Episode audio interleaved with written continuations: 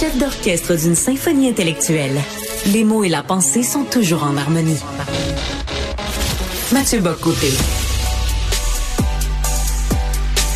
Alors, politique politique. Politique, c'est le thème de la journée avec ce sondage qui confirme la, la première place dans les sondages donc au Parti québécois, au Parti souverainiste et d'autres informations aussi évidemment. Pour en parler, euh, nous recevons, je reçois Robert Laplante qui est le directeur de l'Action nationale, la plus vieille revue intellectuelle au Québec. Il vaut la peine de le mentionner. Robert Laplante, bonjour.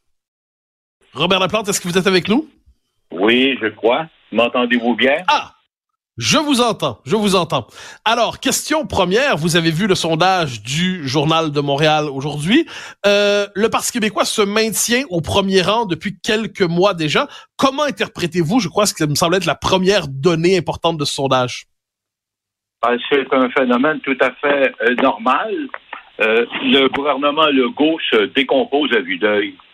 C'est un gouvernement qui ne sait plus où il va et qui, à l'évidence, est incapable de proposer quoi que ce soit qui puisse rallier euh, non seulement sa base, mais euh, les électeurs en général.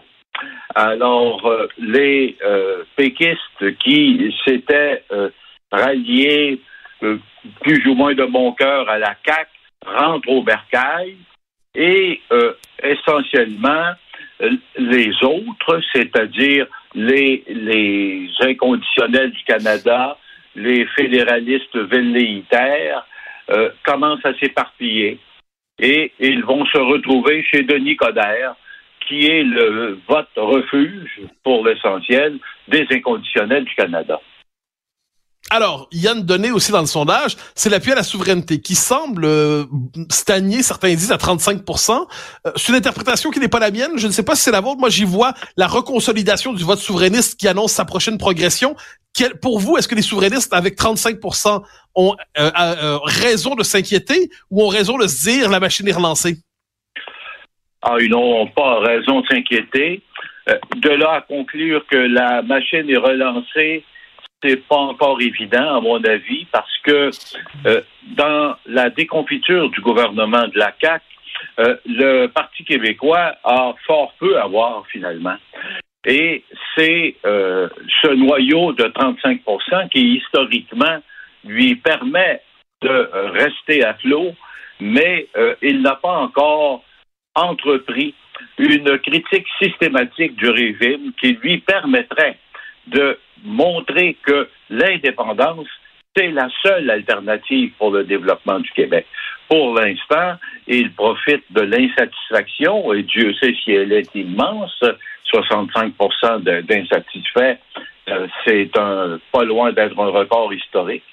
Alors, évidemment, euh, on a tous les signaux pour penser que qu'une véritable relance est possible euh, et il faut la souhaiter puisque le Québec va nulle part. Alors, comment euh, je, je, reviens sur cette question qui me semble importante. Il y a quelques semaines, enfin quelques semaines, j'exagère. Il y a quelques mois et quelques années, l'idée de voir un parti souverainiste au premier rang dans les sondages, ça appartenait plus à l'univers des possibles. Euh, est-ce que le, le, mérite politique de Paul Saint-Pierre Plamondon, c'est pas d'avoir retransformé des souverainistes qui étaient devenus des souverainistes non pratiquants en souverainistes pratiquants, c'est-à-dire euh, comme les catholiques, c'est comme les, catholiques retournent à la messe, et bien on pourrait dire que les souverainistes retournent voter pour un parti souverainiste. Est-ce que c'était la première étape à franchir, quelles que soient les autres? Oui, il a su euh, essentiellement tirer le Parti québécois de sa propre turpitude.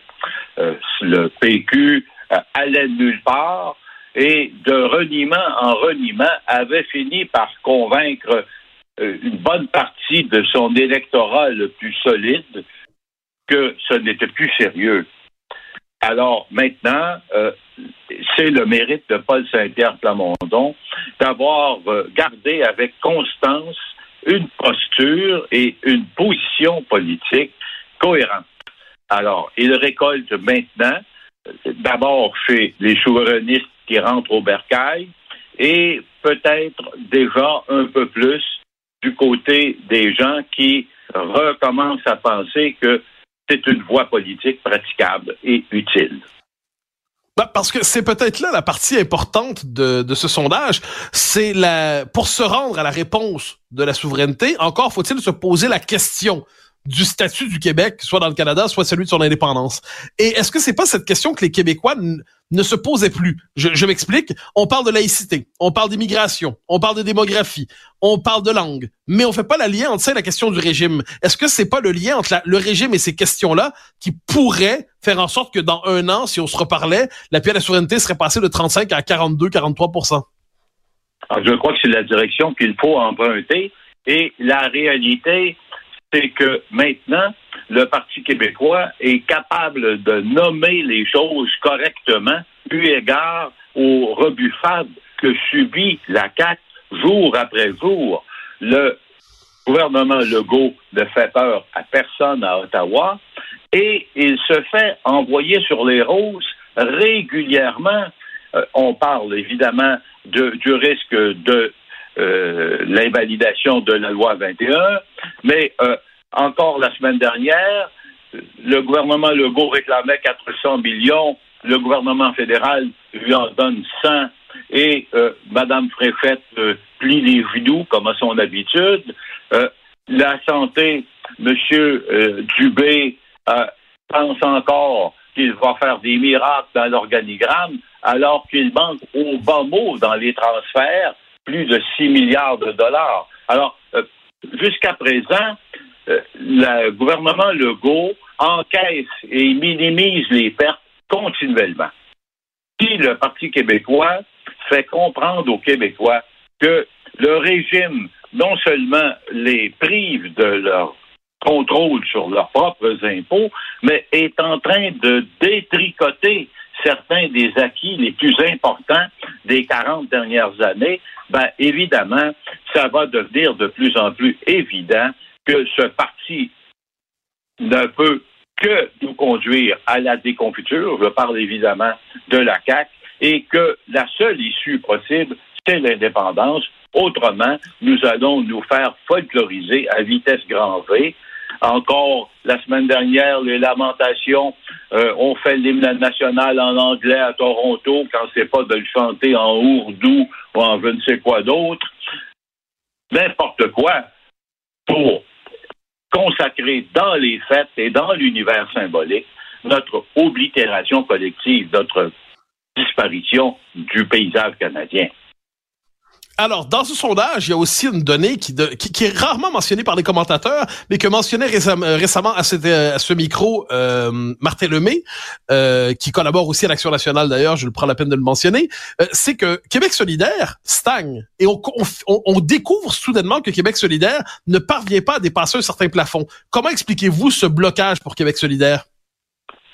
Ben, de deux façons. D'abord, parce que on commence à voir un peu mieux ce qu'est son programme politique, et de l'autre, par l'impossibilité que, comme parti, il puisse véritablement procéder à une critique du régime, puisque le noyau dur de ces militants, ce sont des fédéralistes, et des fédéralistes durs, inconditionnels, qui pensent encore que le Canada nous protège de nous-mêmes la critique que font euh, les solidaires euh, de la politique d'immigration ou des enjeux de l'immigration, des enjeux linguistiques, quand on enlève les effets rhétoriques, on se rend compte que essentiellement c'est la même position que le Parti libéral du Québec. Alors, il nous reste deux minutes. Parlons justement encore un peu du Parti libéral du Québec. On a parlé de l'effet Coder. Vous avez laissé entendre que Denis Coder serait capable de ramener une partie du vote fédéraliste au Parti libéral. Est-ce que pour vous, il y, a un vote fédéraliste francophone qui peut vraiment revenir au PLQ pour lui redonner une vigueur politique? Ou est-ce que Denis Coder pourrait devenir un personnage qui compte dans la vie politique québécoise des prochaines années? Alors, je crois qu'il va rallier un certain nombre de fédéralistes inconditionnels qu'on retrouve encore chez une fraction négligeable des Québécois. Mais pour l'essentiel, le, vote du Parti libéral est un vote non seulement d'inconditionnel du Canada, mais c'est grosso modo un vote ethnique.